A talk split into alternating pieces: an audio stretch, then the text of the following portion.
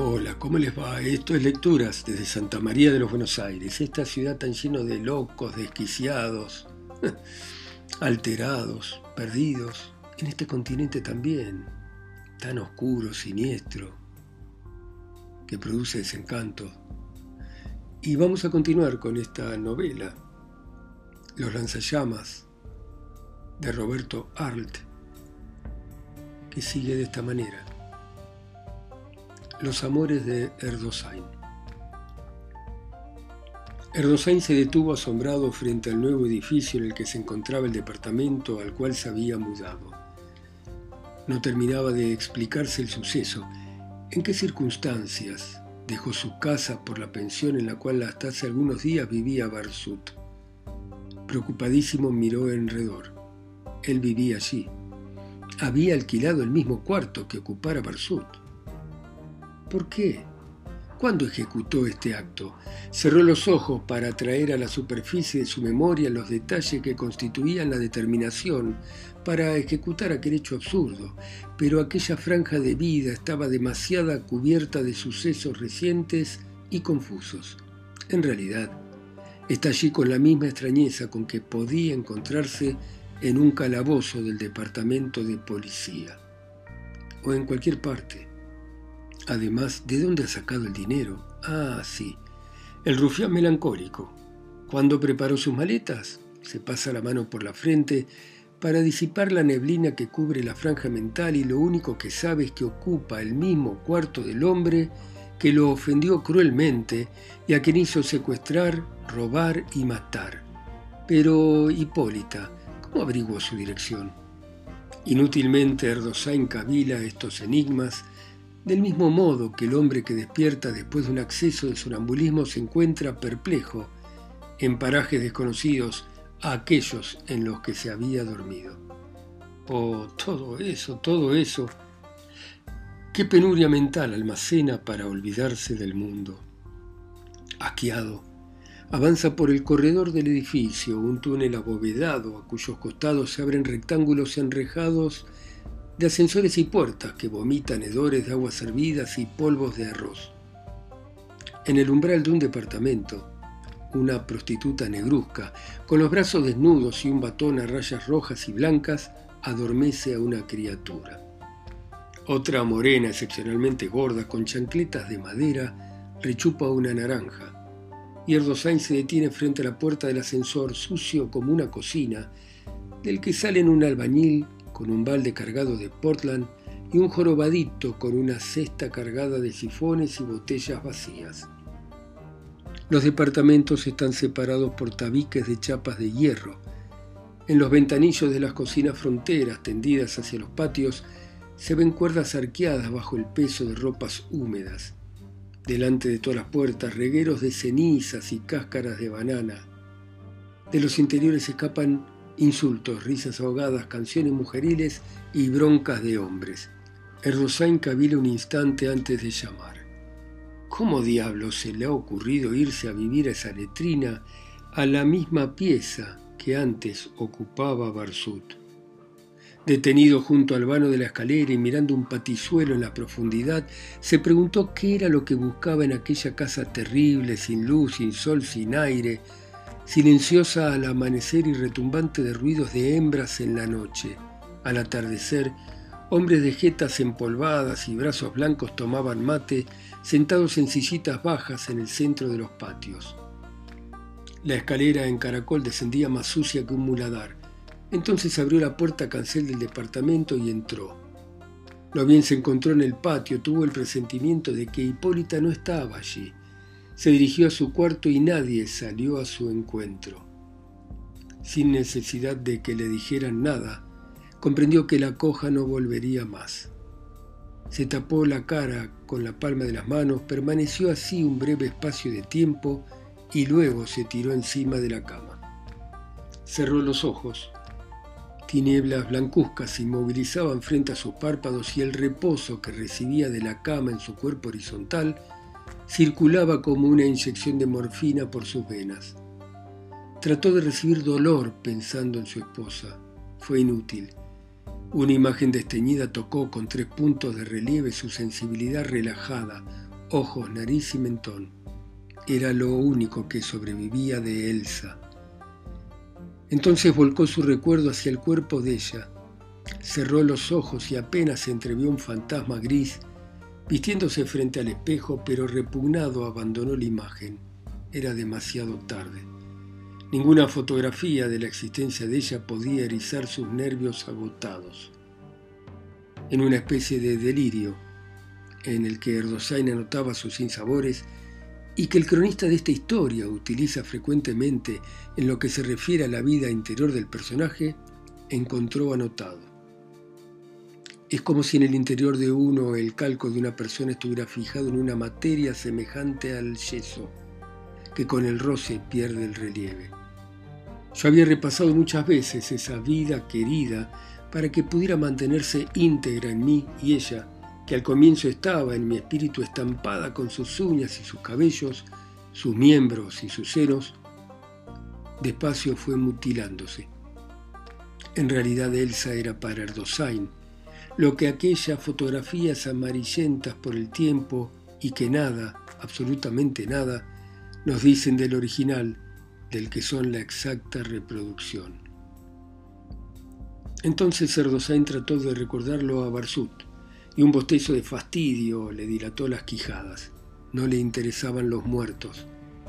Sin embargo, entre destellos solares sobre una curva de riel, se desprendió por un instante de la superficie de su espíritu la ovalada carita pálida de la jovencita de ojos verdosos y rulos negros, arrollados a la garganta por el viento, y pensó, Estoy monstruosamente solo. ¿A qué grado de insensibilidad he llegado para tener el alma tan vacía de remordimientos? Y dijo en voz tan baja que la habitación se llenó de un sordo cuchicheo de caracol marino. No me importa nada. Dios se aburre igual que el diablo. Le causó alegría el pensamiento. Dios se aburre igual que el diablo, el uno arriba y el otro abajo, bostezan lúgubremente de la misma manera. Erdosain, estirado en la cama con las manos en asa bajo la nuca, entreabrió ligeramente los ojos sin dejar de sonreír infantilmente. Estaba contento de su ocurrencia. Mirando un vértice del cielo raso, frunció el ceño. Luego, vertiginosa, una chapa de amargura, perpendicular a su corazón, le partió la alegría. Hizo fuerza tangencialmente a sus costillas y como la proa que desplaza océano, expulsó más allá de su nuca la pequeña felicidad y entonces contempló tristemente el crepúsculo que entraba por los vidrios de la ventana. Y sin darse cuenta que repetía las mismas palabras de Víctor Antía cuando recibió el balazo en el pecho frente al chalet de Emborg, Erdosain murmuró fieramente, me han jodido, nunca seré feliz y esa perra también se ha ido, qué ocurrencia la mía, hablarle a una prostituta de la rosa de cobre. Y apretó los dientes al recordar el semblante de la pecosa, cuyo cabello rojo partido en dos bandos le cubría la punta de las orejas.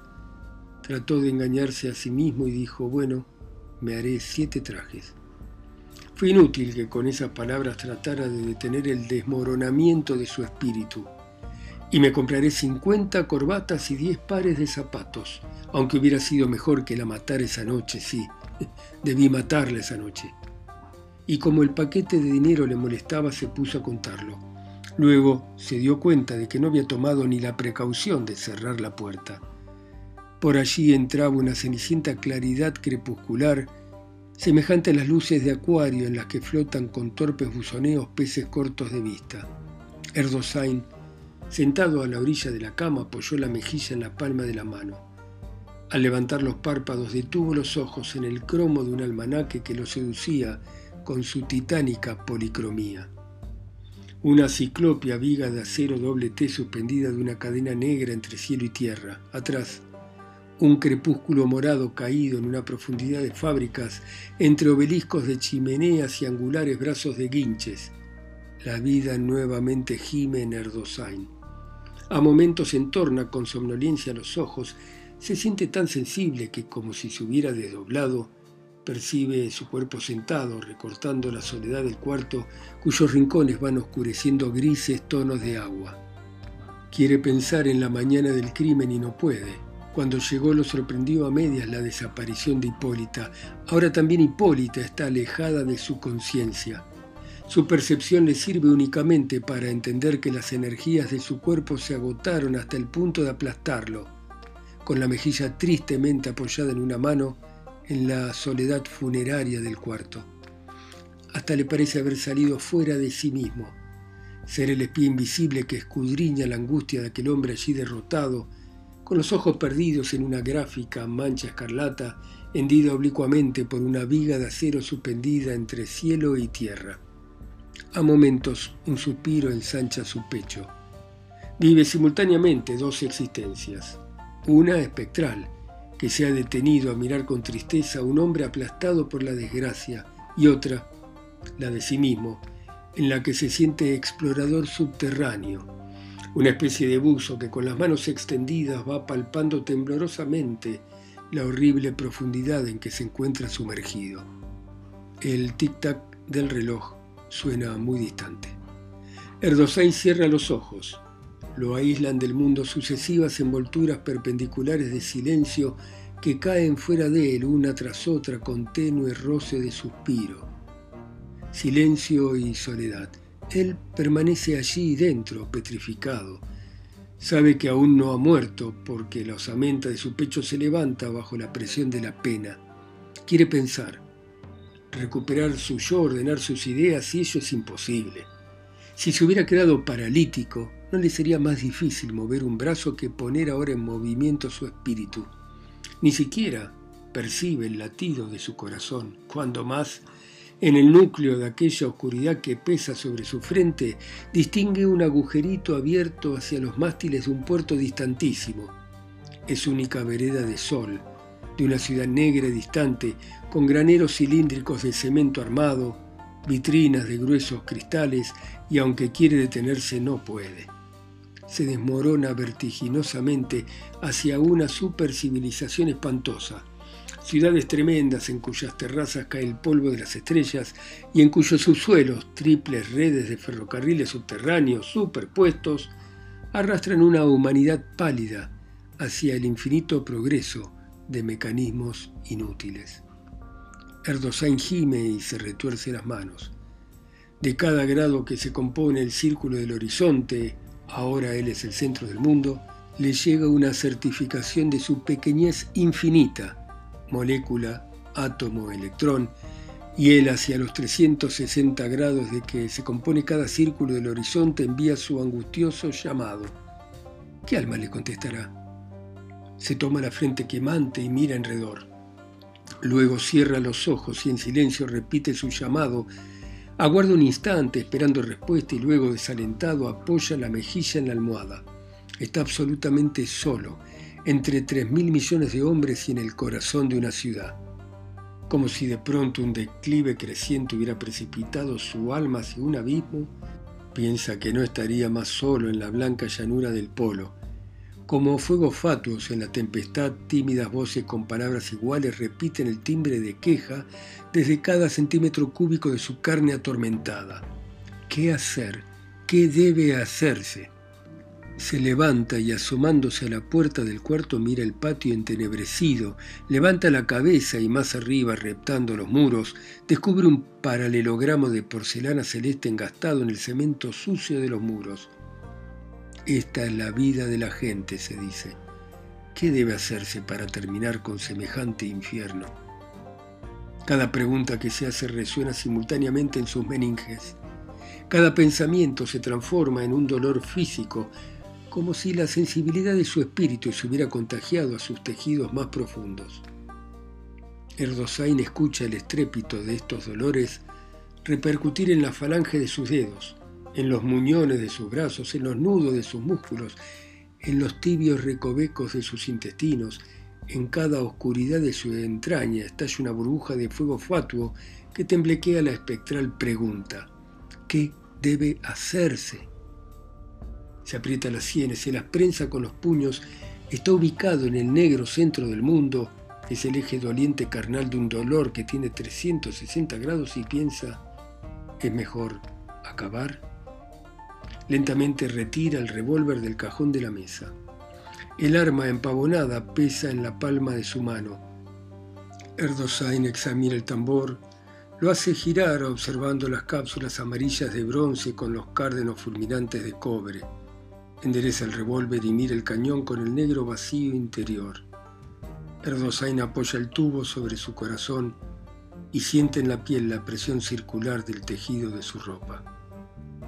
Bloques de oscuridad se desmoronan ante sus ojos. Se acuerda de Elsa, la distingue en aquel terrible cuarto empapelado de azul. De la superficie de la oscuridad se desprende su boca entreabierta para recibir los besos de otro. Erdosain quiere aullar su desesperación, quiere tapar esa boca con la palma de su mano para que los otros labios invisibles no la besen. Araña la mesa despacio y continúa apretando el revólver sobre su pecho. Está gimiendo todo entero. No quiere morir. Es necesario que sufra más, que se rompa más. Con la culata del revólver da un martillazo sobre la mesa, luego otro.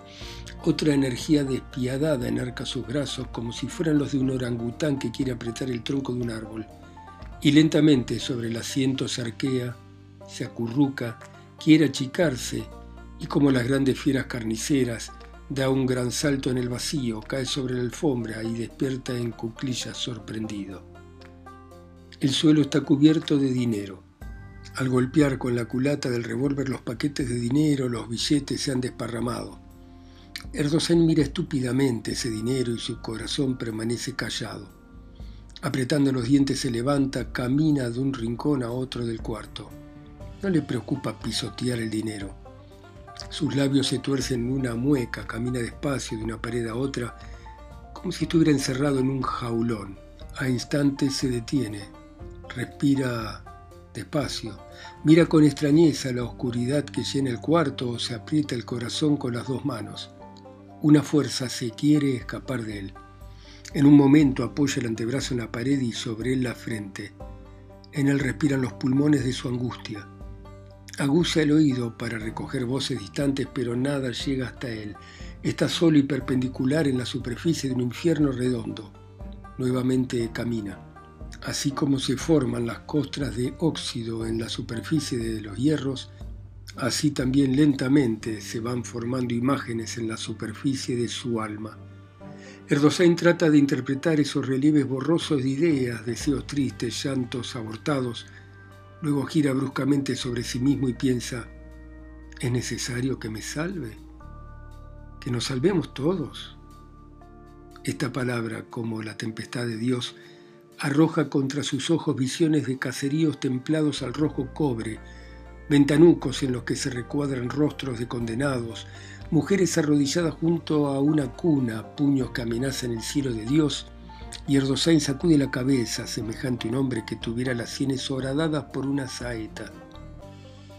Es tan terrible todo lo que adivina que abre la boca para absorber un gran trago de aire. Se sienta otra vez junto a la mesa. Ya no está en él ni es él.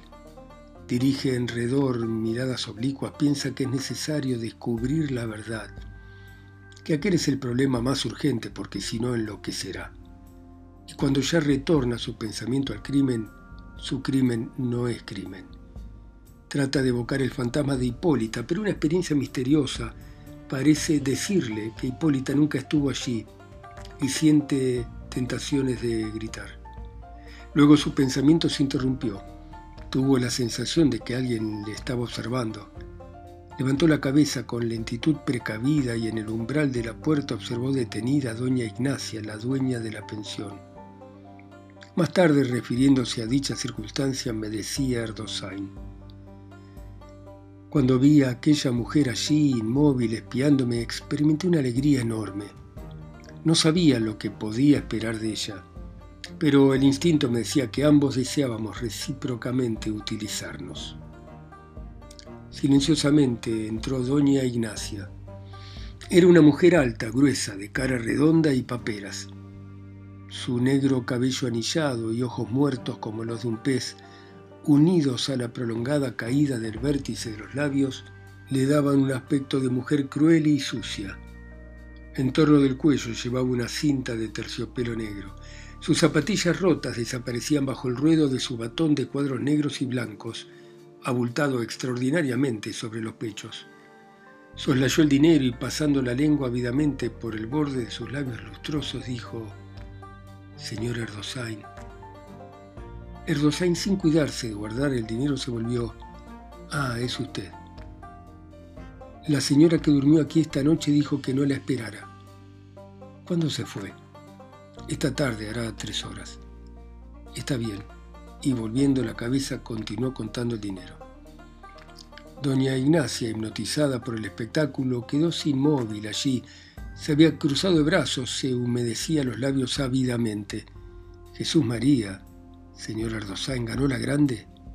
No, señora, es que he hecho un invento.